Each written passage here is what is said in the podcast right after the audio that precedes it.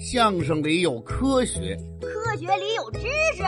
每天一种超能力，跟嘉庆叔叔和大福一起听相声学科学。你你居然要读黄老师，你你这胆子也太大了吧？没事儿，我读别人的心思，别人根本不知道，黄老师发现不了。我觉得实在是不好。好不好的也只有这么办了。为什么呀？现在时间太紧张了，也就够我再读一个人的心思了。是啊，就算你读出了答案，也还得留出写卷子的时间来呢。所以我必须找到一个人，这个人的脑子里一定有正确答案。黄老师是语文老师，他当然知道正确答案了。没错呀，所以我要读黄老师的心思，只有这最后一次机会了。哎呀，我的好家伙，又来了！我看了黄老师一眼，喊完了咒语，连忙发动超能力。哎呀，我的好家伙！哎呀，黄老师，我错了！哎呀，黄老师，我再也不敢了！黄老师，别呀！哎，你这是怎么回事啊？你不是说你读心别人是发现不了的吗？是啊。那你怎么还直道歉呢？我一读黄老师的信子，可把我吓坏了。你读出什么来了？这个大福怎么后半场考试不好好写题，一直东张西望的？看看这个，看看那个，嘴里还时不时的嘟囔一句：“他是不是作弊呢？”哟，黄老师看出来了。看他还有没有什么过分的动作，先给他留点面子。他要是再看别人，我就算他作弊。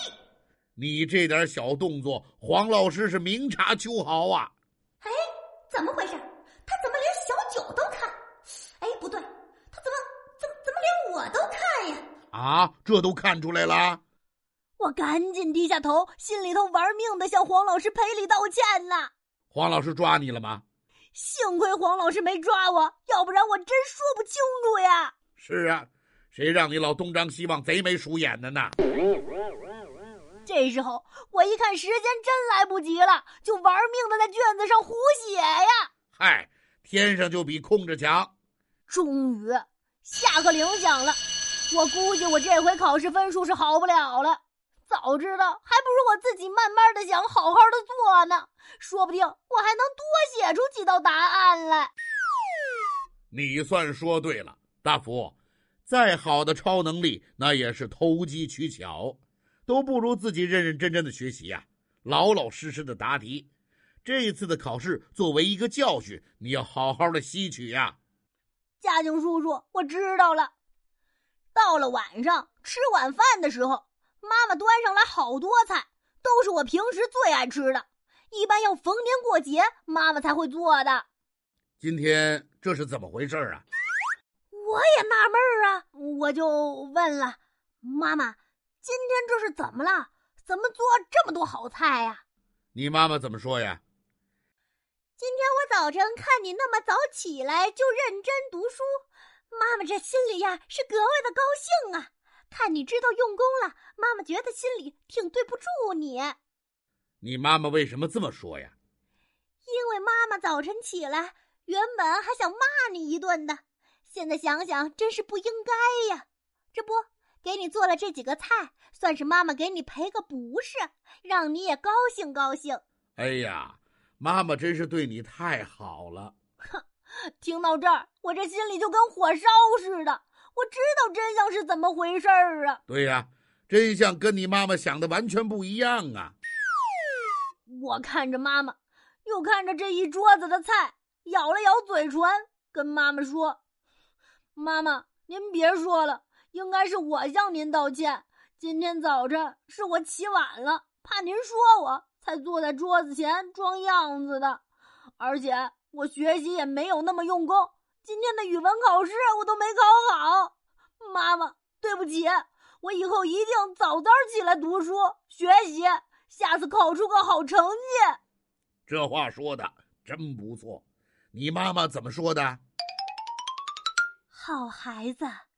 你能这么说，妈妈就很高兴了。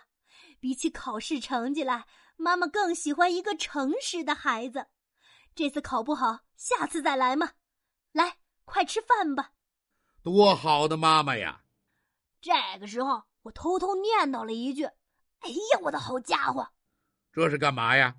我也没多想，就是想听听妈妈的心里话。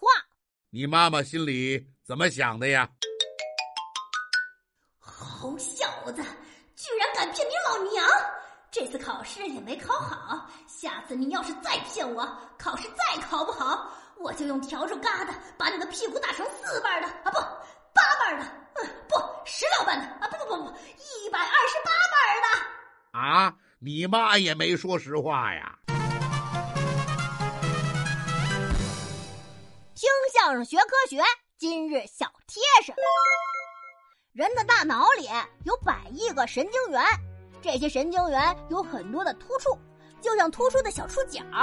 它们个头又小，动作又快，每秒钟都会有数以十万、百万的突触在运动。它们用相互放电的形式来传递信息。